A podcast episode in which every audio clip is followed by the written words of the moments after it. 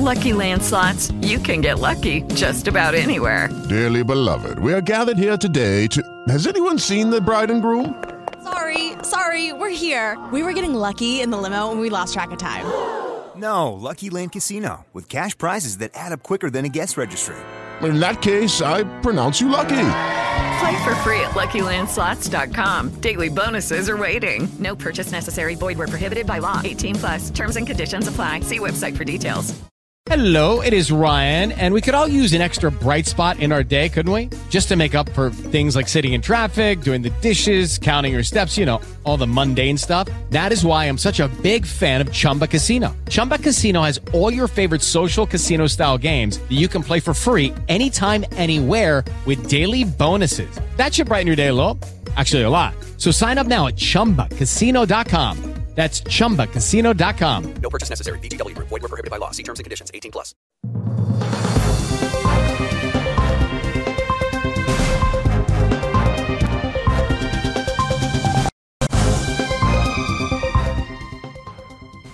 Hola, ¿qué tal? Bienvenidos a esta edición de Mundo Cristiano. Es un placer, como siempre, recibirles. Bienvenidos, mi nombre es Angie Zamora y es un gusto estar aquí con todos ustedes. ¿Qué le tenemos preparado? Le presentamos los titulares. Ante diferentes explicaciones de la brutal masacre en Israel el 7 de octubre, un pastor nos explica el porqué de este odio contra los judíos.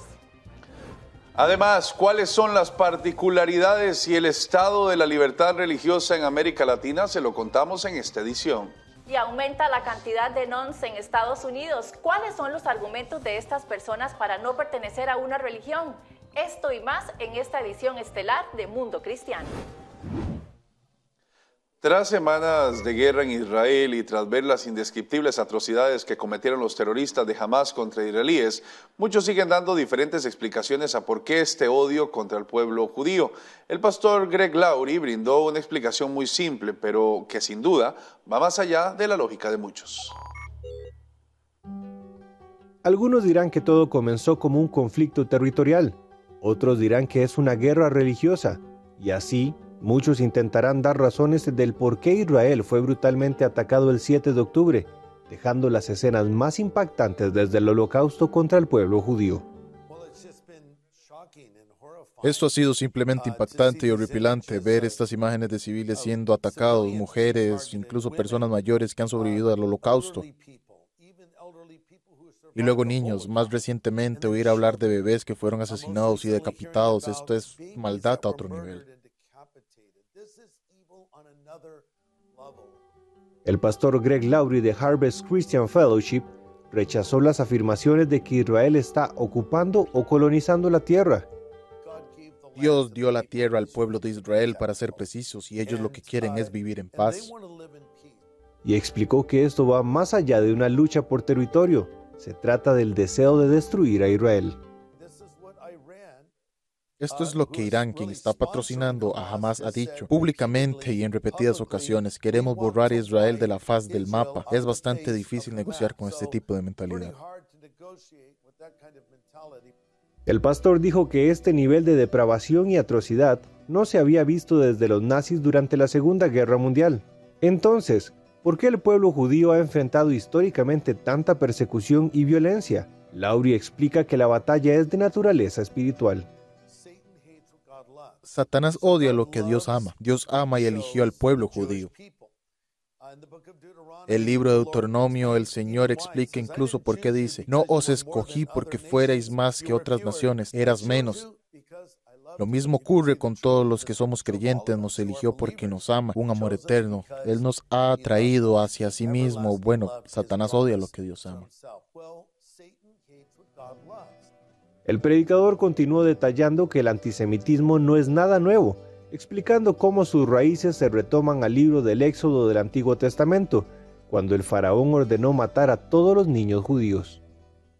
Las parteras judías no quisieron hacer eso y finalmente Dios levantó a alguien para liberarlas llamado Moisés y ellos liberaron a los israelitas. Pero avanzando rápidamente al libro de Esther, hay un malvado complot tramado por un hombre llamado Amán para matar a todo el pueblo judío. Pero Dios tenía a su mujer en el lugar correcto, en el momento correcto para un momento como este, la reina Esther. Después de que se desarrollaron otros casos, En el siglo XX surgió el nazismo en Alemania, con un amplio intento de acabar con el pueblo judío, por lo que las acciones de Hamas son simplemente una nueva versión del mismo trágico intento. Es diabólico, el antisemitismo es diabólico, y a menudo encontrarás que las mismas personas que odian a Israel también odian a los cristianos. Lauri también habló sobre el fin de los tiempos y cómo Israel entra en juego, sin asociar directamente este conflicto, pero aclaró que más allá de las preocupaciones o especulaciones, esto nos debe llevar a orar por la sanidad y la intervención de Dios.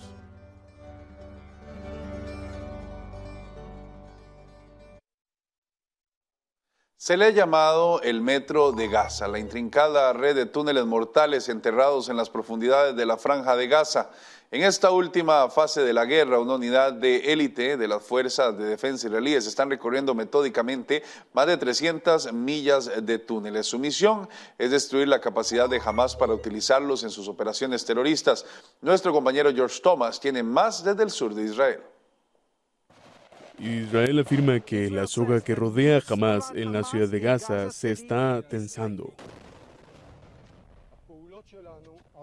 Nuestras actividades están golpeando el corazón de las capacidades de Hamas. Eliminamos a docenas de comandantes, bloqueamos muchos túneles y estamos golpeando claramente al enemigo. 48 horas después de abrir una brecha en las murallas de la ciudad, soldados de la FDI como Chaim Malespin atacan ahora la extensa red de túneles terroristas que se extiende bajo la superficie.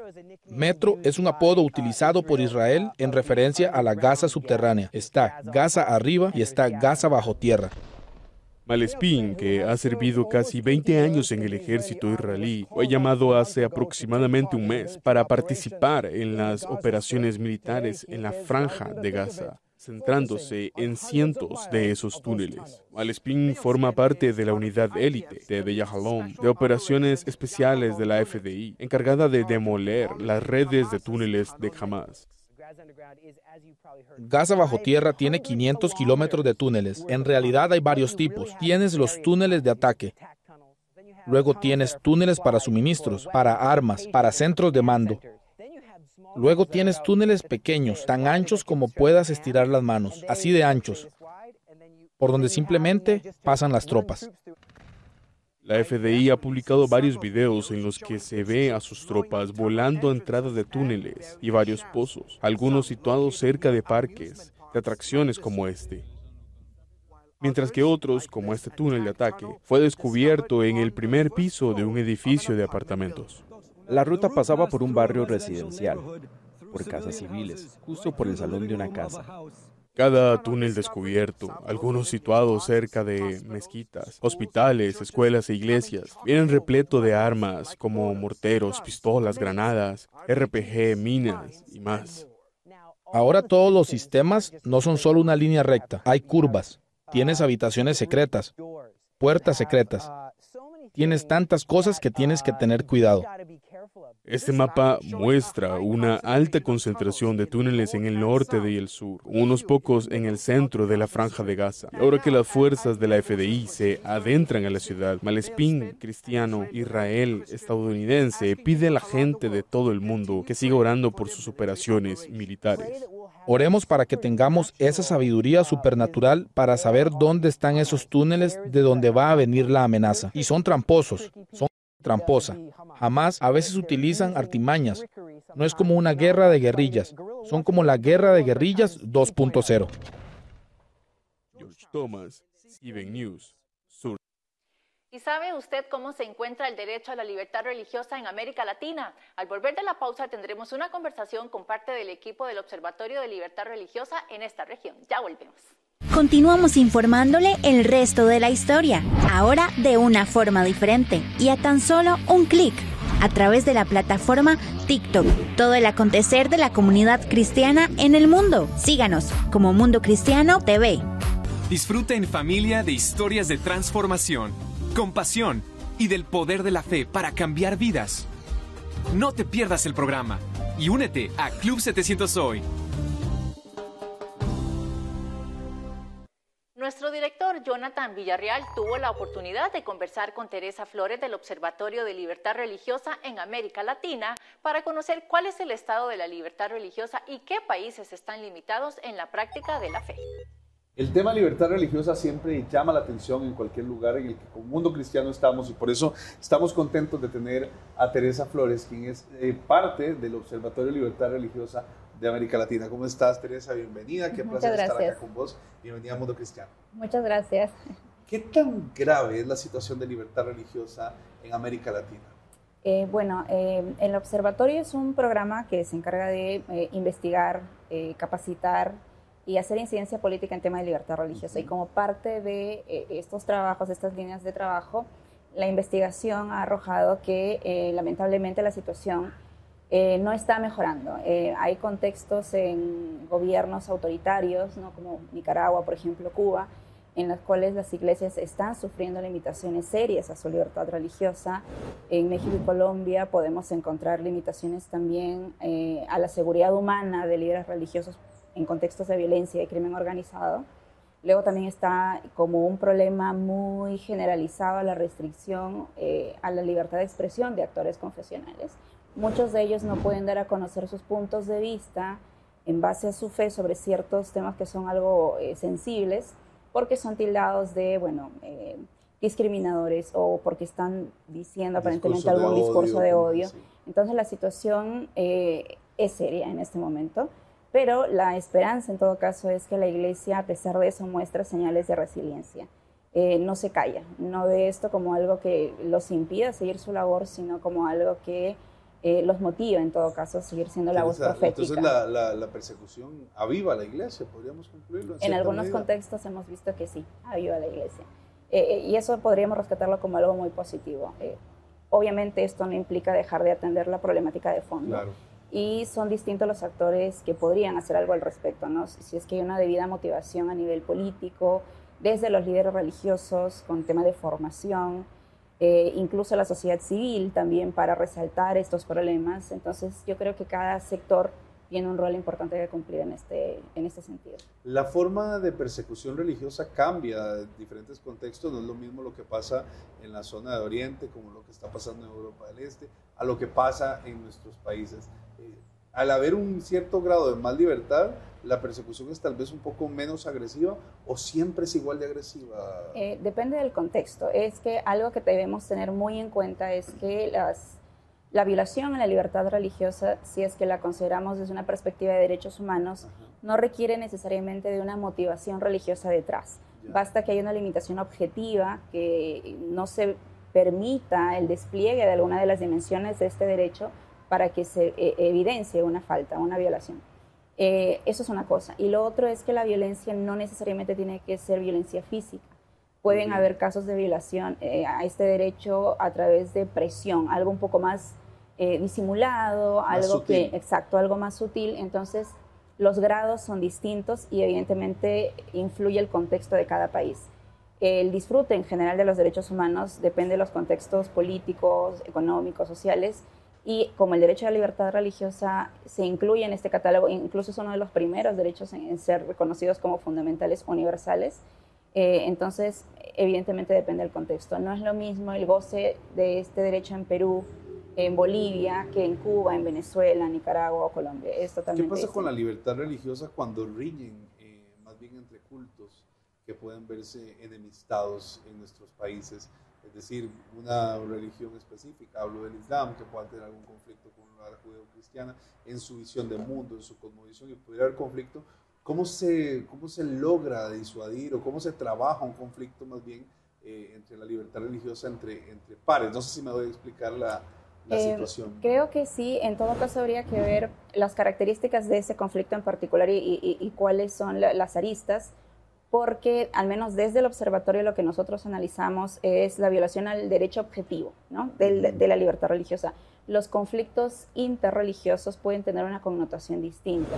Y aquí desde afuera, exacto, el abordaje es distinto. Y si lo vemos desde fuera hay que recordar que eh, el derecho a la libertad religiosa tiene limitaciones como la mayoría de derechos humanos, no es absoluto, pero estas limitaciones tienen que tener ciertas condiciones. ¿no? Eh, si es que se utiliza la religión para algo violento, entonces ya estamos viendo una especie de apología a la violencia, lo cual es un límite claro de la libertad religiosa. Ok. Nadie puede decir que en nombre de la religión está Hacer daño. legitimado a hacer daño a alguien más. Entonces, se puede abordar en ese sentido en esos casos, ¿no? pero en temas en sí doctrinarios, eh, eso es un tema interno de la iglesia y cada iglesia también tiene autonomía eh, en ese sentido, ¿no? Entonces, en tanto no haya una violación puntual a algún derecho en particular, en tanto se respete el tema de seguridad humana, eh, habría que evaluar bien eh, cuáles son las eh, condiciones o las raíces de ese conflicto. Teresa, ¿cómo puede contribuir el ciudadano, el ciudadano de a pie, el cristiano, el miembro de las iglesias, a promover la libertad religiosa? Yo creo que primero es capacitándose. Cuando una persona no conoce el verdadero alcance de los derechos que tiene, es muy difícil que pueda saber en qué momento está siendo limitado. Eh, entonces, si es que uno no sabe hasta dónde alcanza mi derecho, no sé quién, ni cómo, ni cuándo me lo están limitando. Entonces, la responsabilidad de cada uno como miembro, en este caso de, la iglesia, es capacitarse, tratar de entenderlo, replicar la información, ayudar al resto a que lo entienda también, eh, y luego eh, no abonar a, ciertas, a ciertos contextos que pueden ser también de discriminación, porque no podemos negar que hay algunas, algunos miembros de la iglesia que quizás puedan eh, limitar el derecho de los demás o, criticar algo o, no saber expresarlo. Entonces, yo creo que una capacitación integral, eh, no solamente en, el, en contenidos doctrinarios, sino también en ciertos contenidos em, normativos, obviamente no muy profundos, pero quizás algo general, incluso un entrenamiento dialógico para también saber cómo conversar sobre ciertos temas, eh, puede ayudar mucho, ¿no? capacitándose, ayudar al resto e involucrándose quizás en proyectos que permitan promover este derecho ¿no? Eh, en distintos contextos. Teresa, muy interesante tus aportes, muy interesante lo que nos enseñas.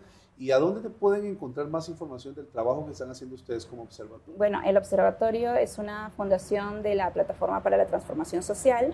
Otro de los proyectos que tiene también es el International Institute for Religious Freedom, eh, la página web del observatorio es www.olire.es y creo que también está ahí la, versión en inglés. Em, yo creo que a través de la página puede ser un, primer, eh, una primera aproximación, un primer contacto y a partir de ahí, pues en adelante. ¿no? Maravilloso, muchas gracias Teresa. Listo, muchas Era Teresa Flores, ella es eh, parte del Observatorio de la Libertad Religiosa en América Latina, Olire, ya como ustedes pueden ver, pueden contactarla en su página web que está apareciendo en este momento. Continuamos con más.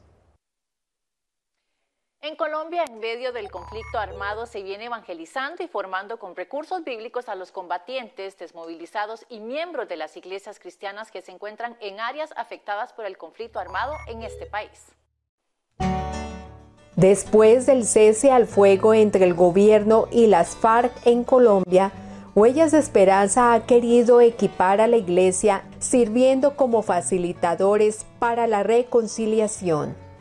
Colombia es un país marcado por décadas de conflicto, dolor y muchas personas han dejado huellas de sufrimiento y desesperanza. Durante más de tres generaciones, Colombia ha enfrentado desafíos inmensos con las guerrillas, los paramilitares, conflictos políticos que han marcado la historia del país pero hemos desarrollado un proyecto que está dejando huellas de vida y esperanza en medio de la oscuridad.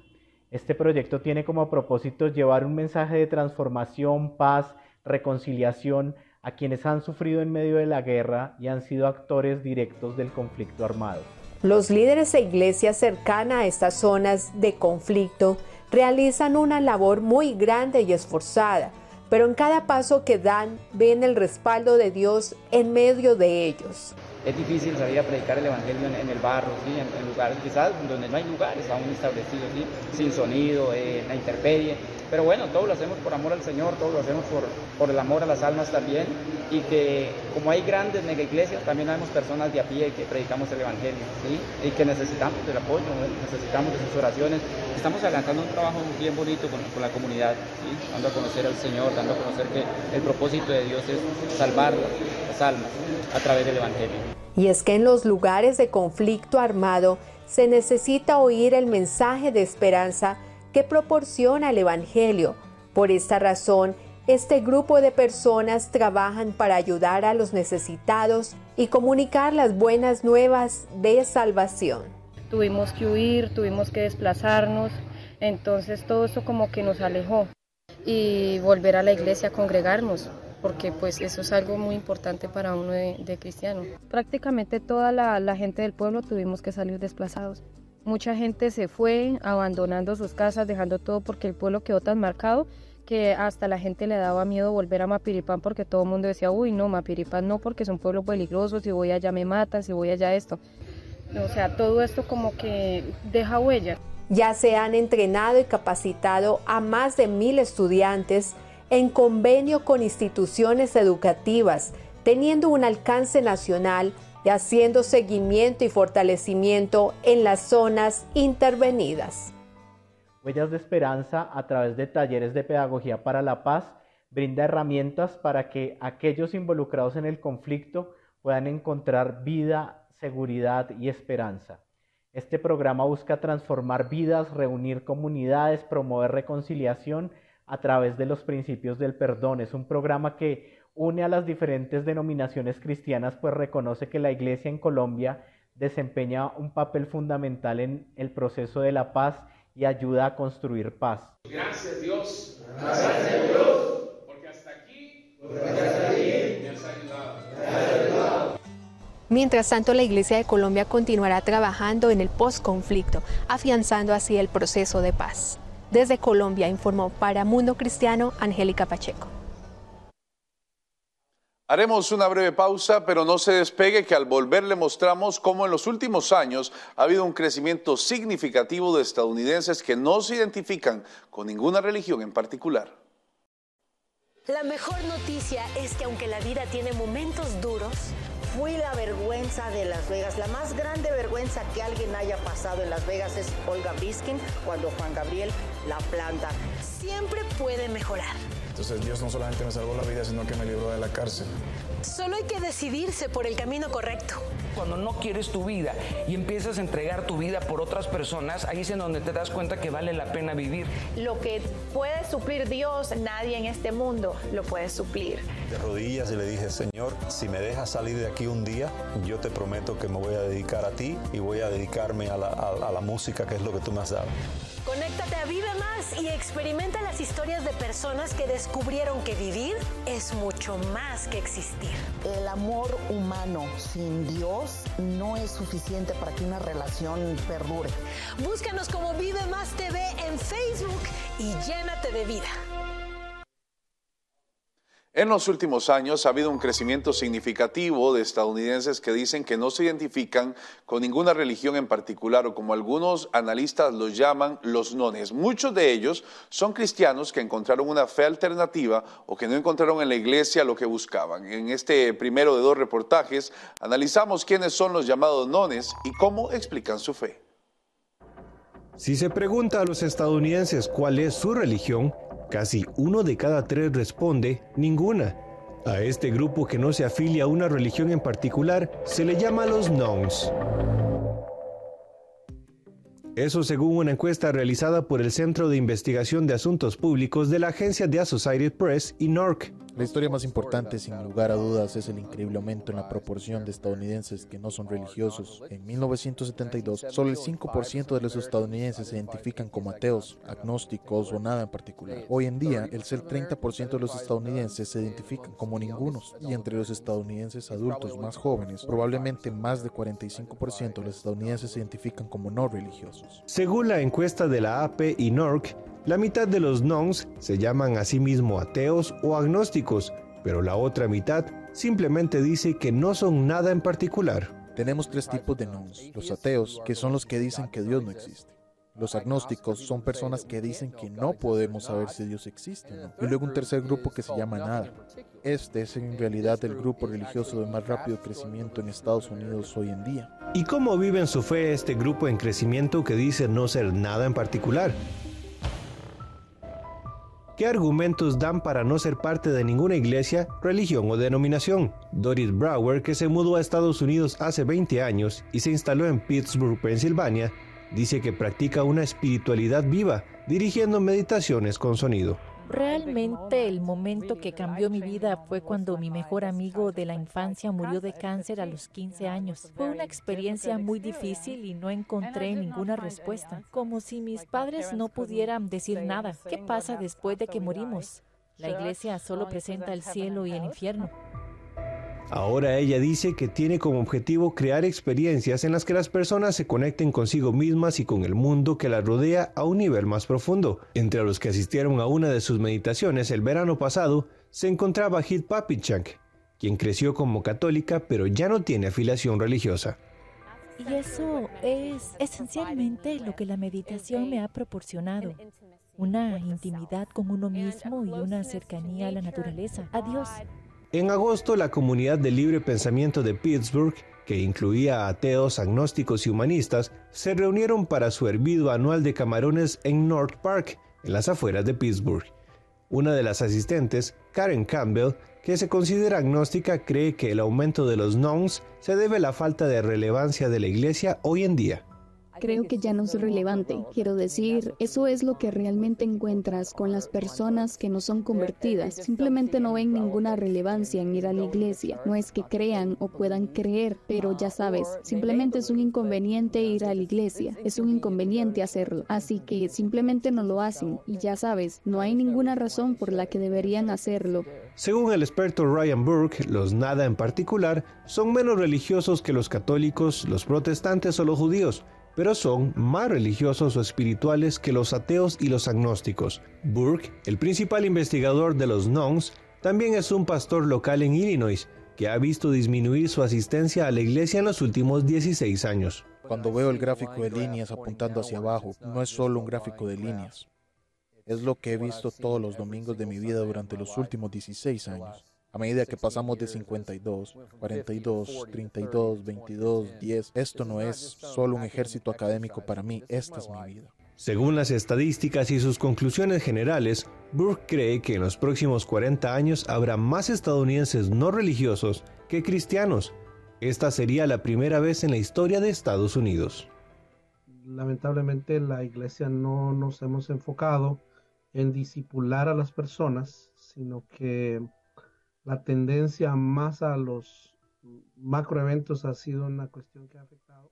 Analizamos con el escritor y pastor de la Iglesia Bautista Camino de Fe en Nueva York qué ha estado haciendo la Iglesia mal y qué debería hacer ante el aumento de los no creyentes.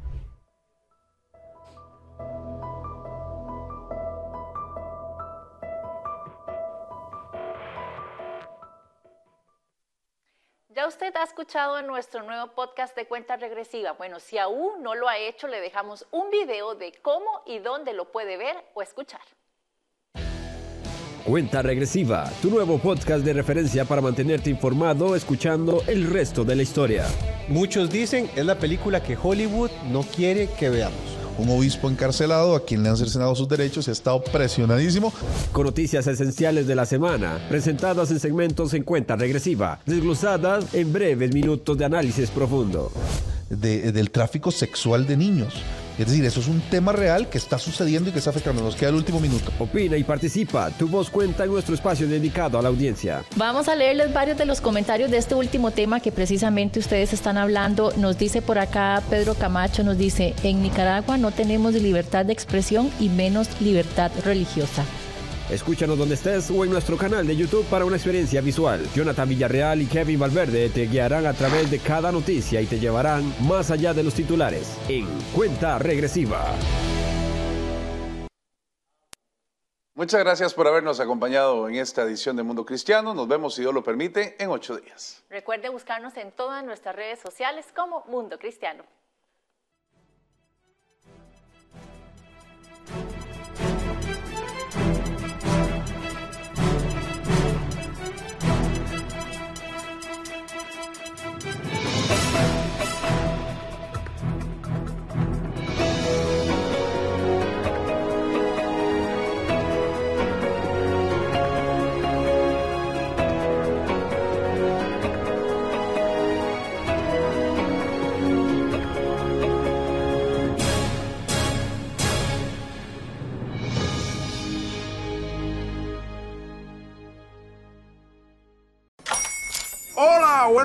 Pana. Buenos días, bienvenido a Sherwin Williams. ¡Ey! ¿Qué onda, compadre? ¿Qué onda? Ya tengo lista la pintura que ordenaste en el ProPlus app. Con más de 6.000 representantes en nuestras tiendas listos para atenderte en tu idioma y beneficios para contratistas que encontrarás en aliadopro.com. En Sherwin Williams somos el aliado del PRO.